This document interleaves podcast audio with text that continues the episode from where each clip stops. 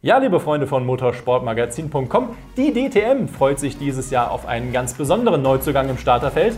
Sophia Flörsch gibt ihr Debüt in der deutschen Traditionsrennserie. Wie es dazu kam, was sich Sophia mit dem Audi R8 ausrechnet, was bei ihr dieses Jahr sonst noch so geplant ist, darüber haben wir uns genauso unterhalten wie über, ja natürlich, das bekannte Frauen im Motorsport-Thema. Es gab viel zu besprechen, von daher sage ich euch einfach nur viel Spaß beim Interview mit Sophia.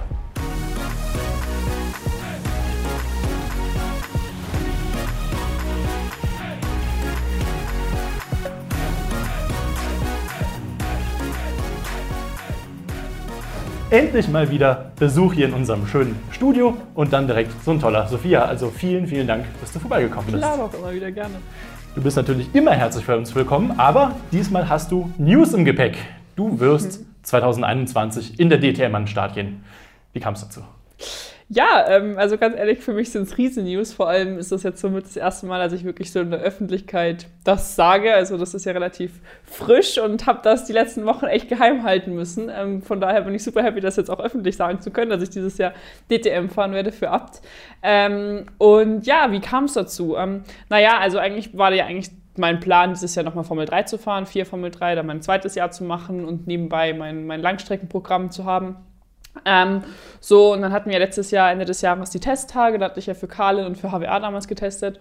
Und ja, waren dann auch mit ein, zwei Teams in näheren Gesprächen, aber leider ist halt im Formelsport so, dass die Budgets irgendwie doch jedes Jahr wieder ansteigen. Und ähm, wir hatten halt dann zwar ein paar Optionen, aber die waren nicht so ja, gut oder beziehungsweise meiner Meinung nach hätte ich da nicht so performen können, wie ich eigentlich gewollt hätte ähm, und nicht die Ziele erreichen können, die ich eigentlich erreichen hätte wollen. Von daher ähm, hat sich dann lustigerweise so zum Jahreswechsel irgendwie so die Option DTM geöffnet. Ähm, und ich habe ja Scheffler, sag ich mal, auch als Partner jetzt seit, seit Oktober, November letzten Jahres. Ähm, und das hat dann irgendwie alles so in, zusammengespielt und alles irgendwie super gut geklappt und alle waren irgendwie mega motiviert und ja, ähm, so ist es jetzt irgendwie ein bisschen zustande gekommen, dank Scheffler auch. Und bin ja natürlich super happy darüber ähm, und glaube einfach, dass es für mich dieses Jahr auch einfach die richtige Entscheidung ist, ähm, DTM zu fahren und, und da ähm, bestimmt mehr Chancen habe, als jetzt nochmal irgendwie ein Jahr Formel 3 zu fahren. DTM, drei große Buchstaben, große Geschichte über 30 Jahre. Was bedeutet das für dich jetzt eben zum ersten Mal in dieser Serie zu fahren?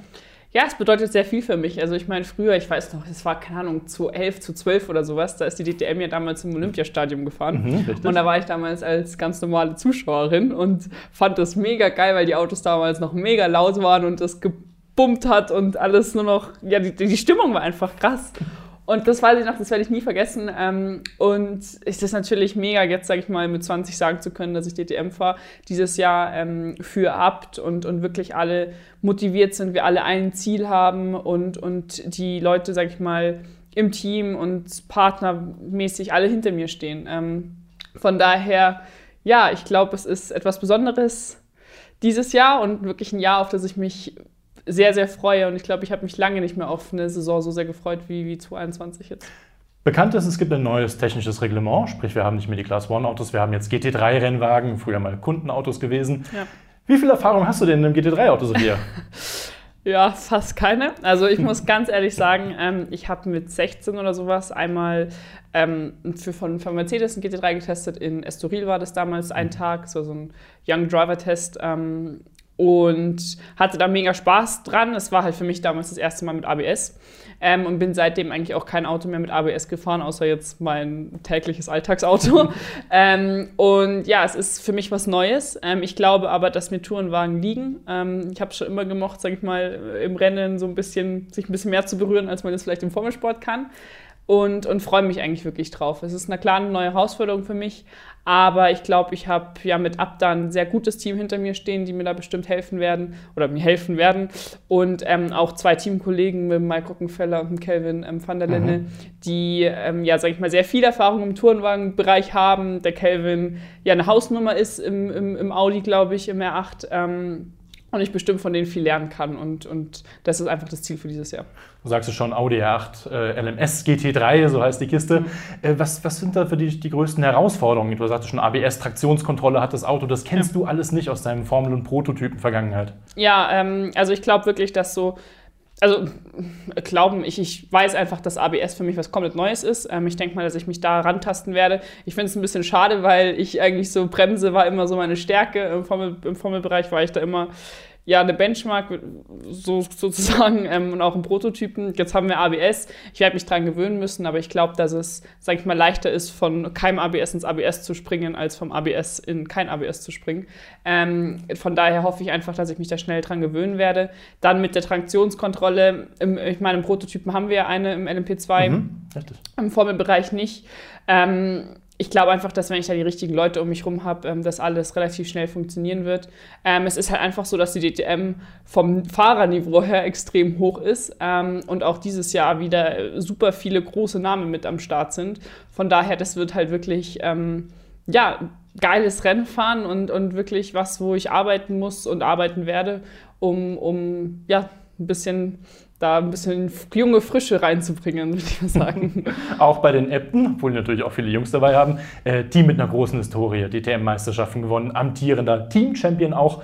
Gar nicht so weit von dir entfernt, die sitzen ja, ja in Kempten im Allgäu. Was kannst du mir über die da erzählen und überhaupt dein Team? Was gibt es da zu erzählen? Ja, ähm, also lustigerweise habe ich ja, mit Familie Abt oder so, wie man es auch sagen will, schon in Kartsportzeiten, zu Kartsportzeiten schon ein bisschen Kontakt gehabt. Also ähm, ich bin mit dem Daniel damals ein bisschen Kart gefahren, der ist ja klar ein paar Jahre älter als ich, aber der ist auch bei Ebert Motorsport war das Team damals. Mit denen habe ich, mhm. sage ich mal so, das war mein erstes richtiges Kart-Team in Deutschland, äh, für die ich gefahren bin. Und da ist der Daniel auch damals gefahren. Und ich hatte, keine Ahnung, ich glaube zwei, drei Jahre immer auch den Abt-Sticker auf meinem Kart kleben. Immer okay. diesen schwarzen Abt-Sticker. ähm, und da gibt es auch jetzt heute noch Bilder davon, als ich damals schon in dem, im jungen Alter mit Abt-Sticker auf dem Kart rumgefahren bin und jetzt halt irgendwie so ein paar Jahre später für die fahren werde. Deswegen ist da so, schließt sich irgendwie der Kreis dann doch wieder. Ähm, und es ist relativ lustig. Und ähm, ja, wie du es aber gesagt hast, sind nur, sag ich mal, eineinhalb Stunden von München. Von daher ähm, besteht da natürlich sehr enger Kontakt. Ähm, weiß auch schon, oder kenne jetzt auch schon, sag ich mal, meine Performance-Ingenieurin. Ähm, Ingenieurin, okay, ja. Die dieses Jahr nämlich ja, weiblich ist. Also wir sind da, sag ich mal, ein weibliches Team, was, was ich auch relativ cool finde. Ähm, und ja, ich glaube, also ich meine, wir kennen uns jetzt schon, die Laura und ich, und wir haben beide so, sag ich mal, die gleichen Ziele und ähm, denken, glaube ich, auch sehr, sehr ähnlich, was so Frauen in unserem Sport angeht, beziehungsweise einfach, ja, Ehrgeiz und, und Ziele. Ähm, von daher freue ich mich da echt auf die Zusammenarbeit. Laura Müller müssen wir sagen. Der Name ist bekannt in den Medien, aber du hast eine andere Laura Müller natürlich. ähm, hoffe ich zumindest für dich. ja. Gehe ich mal stark von aus. Eindeutig. Ist es das, das erste Mal, dass du eine weibliche Ingenieurin äh, so nah in deinem Kreis drin hast? Ja, ähm, für mich ist es wirklich das erste Mal, dass ich eine weibliche Ingenieurin habe. Ähm, hatte ich noch nie. Ähm, und ja, als ich das, als ich das, sage ich mal, die E-Mail bekommen habe, wer, wer meine Ingenieurin ist, wird, ähm, war natürlich der ganze Lebenslauf und alles angehängt. Und ich musste so ein bisschen schmunzeln, weil ähm, die Laura hat die letzten Jahre relativ viel auch im Prototypenbereich gearbeitet, hat für Algarve Racing im, letztes Jahr auch LMP2 ähm, in Le Mans gemacht. Mhm. Und ja, wir waren ein bisschen, wir waren vier Plätze vor ihr, aber ich fand's voll, ich fand's irgendwie voll lustig, weil es halt dann doch irgendwie so, man kennt sich zwar nicht, aber man war trotzdem so zusammen im Fahrerlager und alles. Und ähm, als wir uns das erste Mal getroffen haben auf dem Coffee to go in München beim Spazieren gehen, haben wir halt auch voll da, viel darüber geredet, weil wir halt ja beide jetzt da, sag ich mal, auch unsere Erfahrungen gesammelt haben. Und ähm, ja, also wirklich super nette Frau, ähm, weiß, was sie will im Sport und allgemein und, und hat, glaube ich, auch echt viel Ahnung. Und ähm, für mich ist es zwar das erste Mal, ja, mit einer Frau, sage ich mal, dahingehend zusammenzuarbeiten, aber ähm, solange es, sage ich mal, die gleichen Ziele gibt und alles, bin ich da auch immer offen für. Und die gibt's und deswegen ähm, bin ich da auch ganz guter Dinge. Klingt gut. Formel 3 müssen wir noch mal ganz kurz drüber sprechen. Ja. Letztes Jahr hast du dein Debüt gegeben, einer ja, sehr ungewöhnlichen Saison, glaube ich, kann man behaupten. Jetzt wirst du nicht mehr in der Formel 3 fahren. Traust du dem Ganzen so ein bisschen hinterher, weil deine Schiene ist ja doch sehr formellastig gewesen in den letzten Jahren? Ähm, trauern würde ich jetzt nicht sagen. Also ähm, klar war mein Ziel, Formel 3 nochmal zu fahren und der Formelsport ist, war immer alles für mich, ist auch immer noch alles für mich, ganz ehrlich, und den, den habe ich noch nicht aufgegeben. Ähm, aber es, ich glaube, es ist einfach wichtig, als Nachwuchsfahrer auf je, jedes Jahr aufs Neue zu schauen, was am meisten Sinn macht. Und ähm, bei mir ist es halt jetzt, das habe ich ja auch schon oft genug, glaube ich, gesagt, bei mir ist es ja jetzt nicht so, dass meine Eltern ähm, den Sport aus eigener Tasche bezahlen können, sondern ich brauche eben Partner und Sponsoren. Und, und ähm, ich glaube, mein Ziel ist es halt 2022 ähm, Formel 2 zu fahren. Das okay. ist mein großes Ziel. Und ähm, um das zu ermöglichen, brauche ich Sponsoren, die mir dieses große Budget, die mir stemmen. Und ich glaube einfach, dass ich, wenn ich in der DTM ähm, geile Rennen zeige, Erfolg habe und, und, und einfach zeige, was ich kann, mehr Chancen habe, Partner zu finden als in der Formel 3. Und ich glaube auch einfach, dass ich, sage ich mal, dieses Jahr in der DTM mehr Chancen bekomme. Ähm, ähm, als in der Formel, als mhm. wenn ich jetzt nochmal Formel 3 gefahren wäre. Und das ist einfach so mein Ziel. Ich glaube, man muss einfach jedes Jahr aufs Neue schauen, welche Meisterschaft für einen am meisten Sinn macht, um zeigen zu können, was man, was man kann. Und ähm, das hat halt letztes Jahr in der Formel 3 war es wirklich ein bisschen schwerer für mich.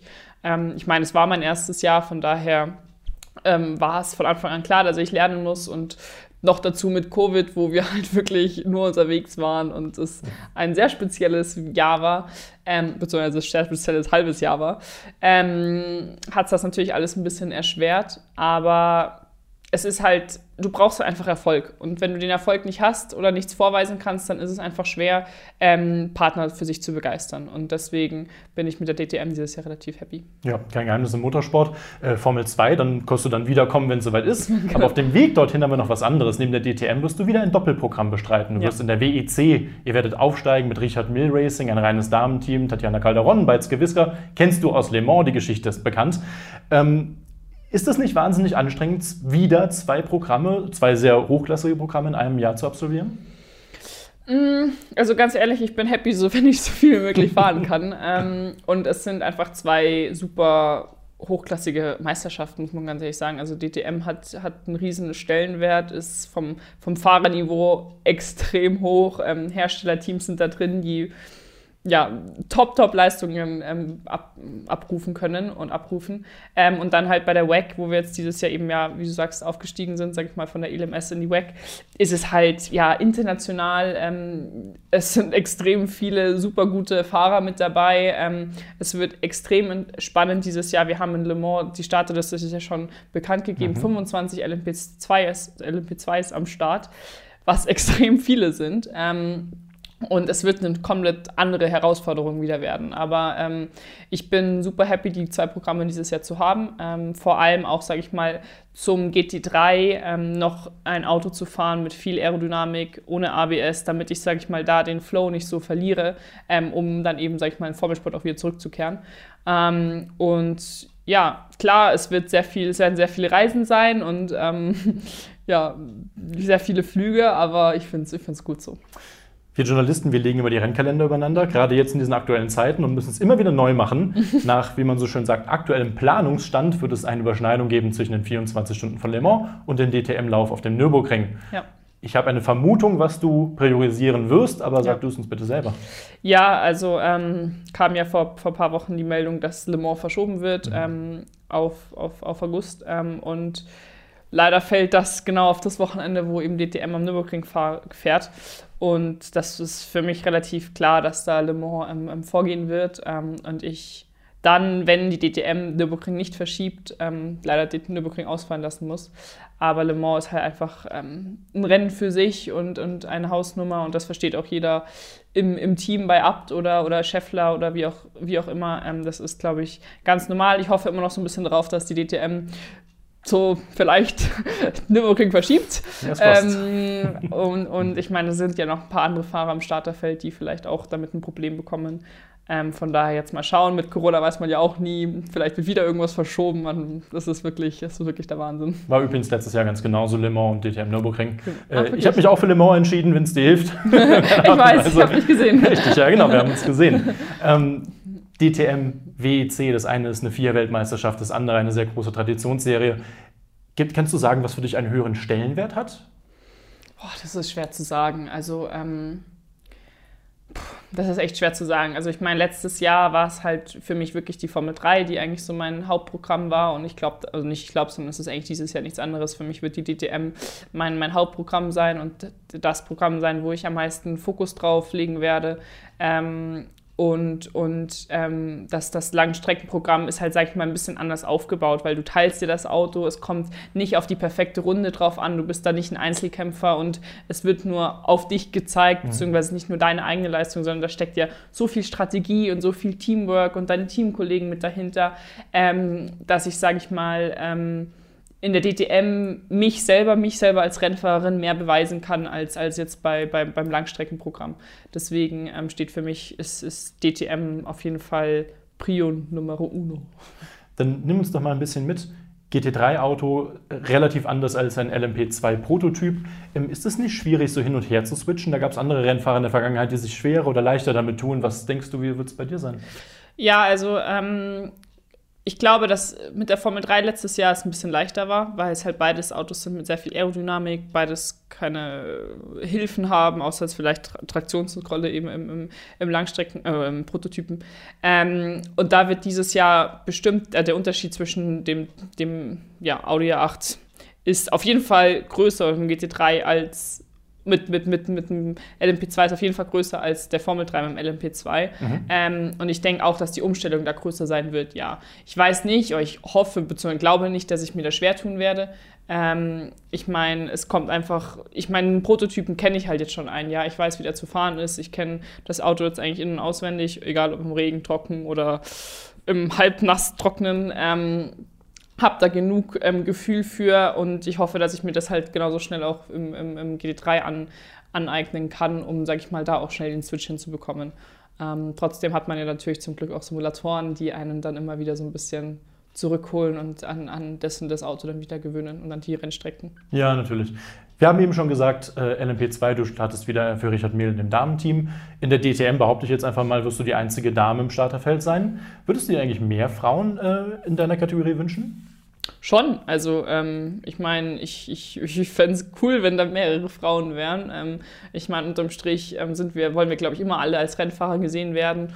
Und ähm, von daher, wenn es mehr geben würde, wäre ich super happy mit. Ähm, ich meine, im, im Langstreckenbereich als Frauenteam anzutreten, ist schon was super Cooles. Ähm, bei uns ist es halt da super wichtig, dass wir überzeugen und dass wir eben auch die Leistung zeigen können und, und nicht nur als Frauenteam abgestempelt werden, sondern eben mhm. auch eben geile Rennen zeigen können. Ähm, und genauso würde es mich aber freuen, wenn es ein oder andere Frauen auch in der DTM geben würde. Ähm, es gab vor kurzem ein Interview, oder beziehungsweise die DTM hat, hat ein Bild mit Ellen Lore, bitte einen Artikel mit Ellen Lore ähm, oder nee, die DTM hat einen, einen Post gesetzt mit Ellen Lore, dass sie eben 1992 das Rennen gewonnen hatte mhm. und immer noch die einzige Frau ist und alles und dass es jetzt mal wieder Zeit wird. Und daraufhin hatte ja Ellen auch, auch Interviews gegeben und sowas. Und ähm, sie ist halt wirklich für mich so eine Frau, vor der ich so einen Respekt habe und, und ähm, wo ich mir einfach wünschen würde, dass es so viel mehr Frauen davon geben würde, weil die ganz genau immer schon wusste, was sie will und dass es Männer schlagen und dass es einfach nur Rennfahrer sein und egal ob als Mann oder Frau, einfach respektiert zu werden. Und ähm, ja, sie ist da schon so irgendwo so ein bisschen Vorbild und, und, und so, solche Frauen bräuchten wir ein bisschen mehr in unserem Sport. ja, da muss ich auch ganz kurz in die Historie reingehen. Also Ellen, äh, 1992 Hockenheimring, Sieg ja. als erste und einzige Frau bisher vor Keke Rosberg, witzigerweise. Äh, damals Hans-Werner Aufrecht war nicht, äh, hat gesagt, Keke war nicht äh, äh, amused darüber. Äh, Dritter übrigens Bernd Schneider auf dem Podium. Ein, eine Sternstunde für die Ewigkeit, denke ich, kann man sagen. Ellen ist übrigens eine von zwölf Frauen in der Geschichte der DTM. Und du wirst die erste sein seit 2012. Da sind die letzten ja. Damen gefahren. Ist das jetzt auch ein wichtiges Zeichen, dass du damit irgendwo ein bisschen setzen kannst? Ähm, wichtiges Zeichen weiß ich nicht. Also ich meine, ähm, ich, ich will halt, also ich glaube, dass die Frauen, die 2012 gefahren sind, sich ein bisschen schwerer getan haben, weil sie, glaube ich, auch gar nicht so die Chancen bekommen haben, wirklich zu zeigen, was in ihnen steckt. Sie sind in Jahresautos gefahren, in älteren Autos, muss man genau, dazu sagen. Genau, ja. und mhm. hatten halt, sage ich mal, ähm, nicht die gleichen Möglichkeiten wie ihre Teamkollegen. Ähm, und ich weiß, ich bin mir relativ sicher, dass ich dieses Problem nicht haben werde dieses Jahr und hoffe natürlich, ähm, damit auch so ein bisschen der DTM oder generell so ein bisschen wie die Augen zu öffnen, dass es auch Frauen alles können und ähm, auch einfach, ja, innerhalb Deutschlands, weil die DTM hat ja schon eine gewisse Reichweite, mhm. innerhalb Deutschlands hoffentlich einfach, ja, wieder junge Mädchen animieren zu können, mit dem Sport anzufangen und eben, ja, durch geile Rennen und, und coole Sachen irgendwie Kinder ansprechen zu können und auch Kinder einladen zu können auf die Rennstrecke, hängt natürlich alles von Covid ab. Das ist super nervig. Ähm, aber einfach, ja, mehr Mädels in den Sport zu bekommen, weil ähm, ich finde es einfach so traurig zu sehen, dass es, ein, dass es ein Sport ist, wo Mann und Frau gleich sind und wo es nicht auf das Geschlecht ankommt und es einfach viel zu wenig Frauen gibt. Und das nicht, weil sie es nicht können, sondern einfach nur, weil sie es nicht wissen, dass sie es machen können. Und ähm, ja, natürlich hoffe ich dadurch so ein bisschen wieder ja, Wind reinzubringen in die ganze Nummer und, und, und ja, zu zeigen, was Frauen eigentlich so drauf haben. Hast du denn persönlich das Gefühl, dass Frauen inzwischen etwas mehr anerkannt sind im Motorsport? Du bist jetzt auch schon einige Jahre dabei, hast vieles erlebt mit Sicherheit. Ähm, ja, schon. Also ich glaube, ähm, dass es zum Beispiel Ellen vor ein paar Jahren sehr viel schwerer hatte, als, als ich es jetzt habe. Ähm, und dass sich da bestimmt schon sehr viel getan hat zum Thema Frau im Motorsport, aber auch, ich meine, generell auf, auf alles gesehen. Und wir auf jeden Fall schon sehr viel mehr respektiert werden. Es natürlich hier oder da Menschen gibt oder Leute gibt, die, die davon nicht so überzeugt sind, ist auch ganz okay. Ich meine, ich glaube auch Lewis Hamilton hat nicht nur Fans. Ähm, da hat jeder so Mit seine. Sicherheit nicht. ja, da hat jeder so seine ähm, Leute, die er cool findet oder nicht und woran er glaubt. Ähm, aber es ist auf jeden Fall besser geworden, ja. Man hat natürlich da hier und da noch ein paar Schwierigkeiten und ähm, das eine oder andere fällt einem als Frau vielleicht ein bisschen schwerer, aber es ist bestimmt schon sehr viel leichter als ähm, zu, zu damaligen Zeiten. Ähm, die DTM hat ihren Kern in Deutschland und wir hoffen alle, dass sich das hoffentlich auch niemals ändern wird, auch wenn man es ein paar Mal versucht hat. Äh, ist es wichtig für dich eigentlich, dass du im Motorsport wieder so ein bisschen mehr in den deutschen Fokus reinrückst? Du warst ja doch international unterwegs, muss man einfach mal sagen. Ja, ähm, ich war halt ja, international unterwegs, wie du sagst, mit der Formel 3 und alles und freue mich eigentlich auch echt wieder in Deutschland fahren zu können, beziehungsweise dass die meisten Rennen, oder die, die, die, die Rennserie ist, ist eine deutsche Rennserie, ähm, die meisten Rennen sind in Deutschland. Das freut mich schon extrem. Ähm, ich hoffe natürlich, dass ähm, ich dadurch auch sehr viele deutsche Fans wiedersehen kann, ähm, weil das ist halt natürlich, wenn du im Rahmenprogramm von der Formel 1 fährst, immer ein bisschen schwerer für Fans generell dorthin zu kommen. Ja, mit Covid jetzt noch mehr, war nicht möglich, aber ähm, sonst auch. Und freue mich einfach wieder, sag ich mal, zurückzukehren. Ich meine, ich bin ja vor 2018 ja schon im Rahmenprogramm von der mhm. DTM gefahren, damals mit der Formel 3.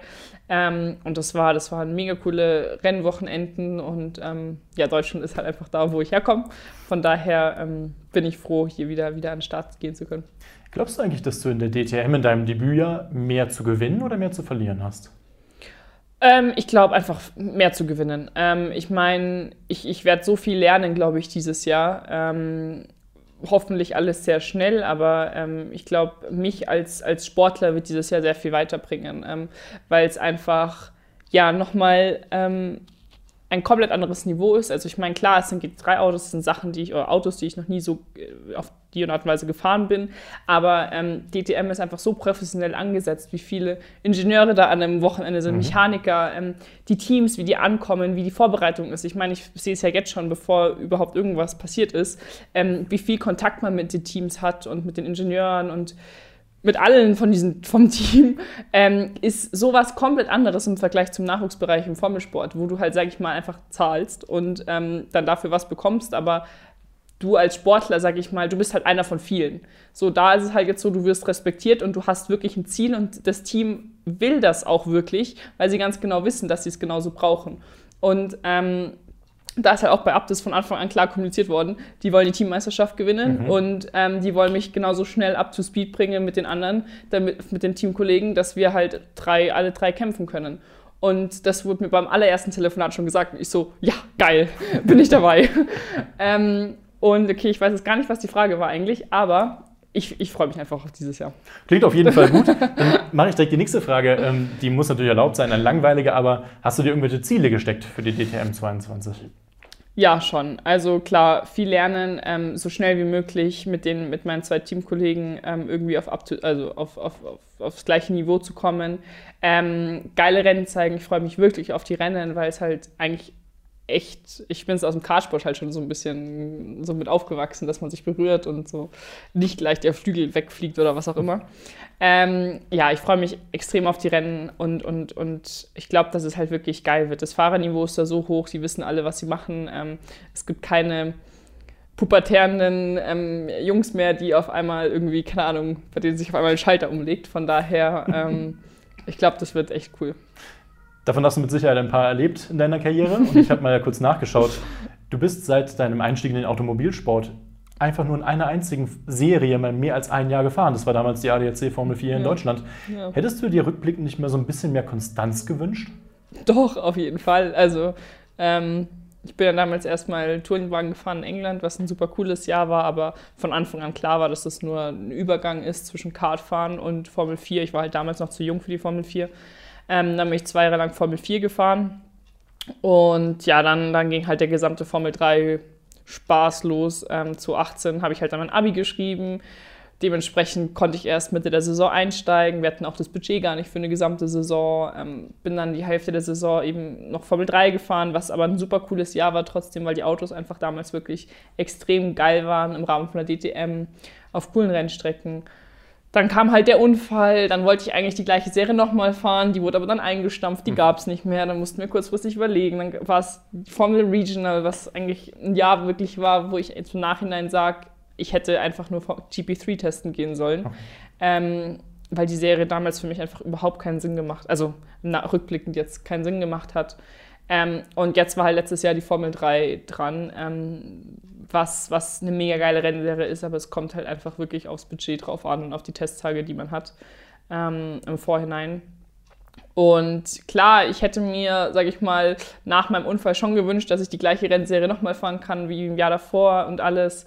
Ähm, hätte mir auch gewünscht, dass dieses Jahr Formel 3 klappt. Aber ich glaube, man muss einfach als Sportler, vor allem als Motorsportler, echt sage ich mal, spontan und flexibel sein und wirklich von Saison zu Saison gucken, was, was sich ergibt und was am meisten Sinn macht, sportlich gesehen. Ähm, es ist halt jetzt halt wirklich so mit, mit, mit einem Langstreckenprogramm, das war letztes Jahr, das ist dieses Jahr, ähm, das ist ein mega geiles Auto, es sind coole Rennstrecken, es, ich lerne super viel und das sind einfach wertvolle Kilometer in einem mhm. schnellen Auto. Ähm, das Programm wird sich halt zum Ende des Jahres dann, äh, ist dann beendet. Ähm, es kommt halt dann darauf an, wirklich, wie sich Richard Miel entscheidet, weiterzumachen. Was, das, das steht halt wirklich noch in den Sternen. Das hängt, glaube ich, auch so ein bisschen von der Leistung dieses Jahr ab. Ähm, und das DTM-Programm ist halt jetzt für dieses Jahr auf jeden Fall angesetzt und vermutlich auch für 2022. Ähm, und dann muss man halt schauen. Ich meine, ähm, ich glaube, es gibt viele Rennfahrer, die ein Doppelprogramm gemacht haben ähm, und ich hoffe, wenn halt Formel 2 und DTM nächstes Jahr klappt, dann wäre sowas halt einfach extrem geil. Ähm, und dann hat man da halt auch so eine, eine, eine wiederkehrende Saisons, würde ich mal sagen. Aber ich glaube, als Nachwuchssportler musst du echt immer flexibel sein und spontaneous sagen, was du, was, was dir jetzt am meisten Sinn macht und was dir einfach am meisten Erfolge und Chancen einbringt. Relativ spontan habe ich mir auch noch notiert, bist du äh, letztes Jahr in Hockenheim, hast du schon ein bisschen DTM-Luft geschnuppert, ja. aber nicht in einem Class One-Auto, sondern in diesem DTM Electric Demo-Auto, muss man dazu sagen. Ja. Aber 1200 PS, glaube ich, hat jetzt jeder mal mitbekommen. Wir blenden ja auch ein paar Bilder ein. Äh, du bist das Auto gefahren, nimm uns mal ganz kurz mit auf eine Runde. Wie ist das? ähm, ja, also ich, das war ja damals zum DTM-Finale in Hockenheim und, und ähm, Scheffler hatte da das Auto vorgestellt, beziehungsweise die, die Zukunft der DTM wurde ja da vorgestellt, die fünf Säulen und da ist der DTM Electric eine Säule von. Und ähm, da wurde eben auch die Partnerschaft zwischen Scheffler und mir bekannt gegeben und dann wurde ich halt eben gefragt, ob ich dieses Auto auch testen will. Und es war echt geil. Also ähm, ich muss sagen, ich meine, ich bin schon viele Autos gefahren in meinem Leben, beziehungsweise Rennautos, aber halt 1200 PS ist einfach, ist, ist wirklich Next Level. Das ist wirklich eine andere Nummer. Ähm, und halt dann auch noch Elektro-PS, muss man dazu sagen. Also du hast keinen Schaltvorgang, sondern du gehst wirklich aufs Gas. Ähm, und, und hinten Spitzkehre Hockenheim, du bist so, keine Ahnung, normalerweise im ersten oder zweiten Gang, keine Ahnung, 60 km/h oder 70 km/h. Mhm. Stehst gerade, gibst Gas und das Ding schiebt einfach durch. Du bist wirklich in den Sitz gedrückt. Und das war ja damals wirklich das, das, das erste, das erste Modell. Also ich meine, jetzt werde ich dann ähm, die, die fortgeschrittene Revision fahren und die rechnen da einfach mit, also die, die Ingenieure bzw. die Mitarbeiter von Scheffler ähm, gehen halt einfach davon aus, dass sie in der Parabolika mit 340 ankommen und wo ich mir so denke, so, ja, geil, fahre ich gerne. ähm, und das ist, das ist wirklich, wirklich mega. Und klar, dann sagt der eine oder andere wieder, ja, da ist kein Sound. Also erstens als Rennfahrer bekommst du den Sound eh nie so mit, weil du hast sowieso deinen Kopfhörer an, also bekommst du nicht mit. Ähm, Zweitens finde ich, das hört sich alles überhaupt nicht schlecht an. Und drittens ist es, glaube ich, einfach nur wichtig, dass geile Rennen sind. Ähm, dass es Rennen gibt, wo die Autos ähnlich sind, wo Hersteller gegeneinander kämpfen können, wo Fahrer gegeneinander kämpfen können, aber alle die gleichen Chancen haben. Und dann findet es auch irgendwann jeder Fan geil.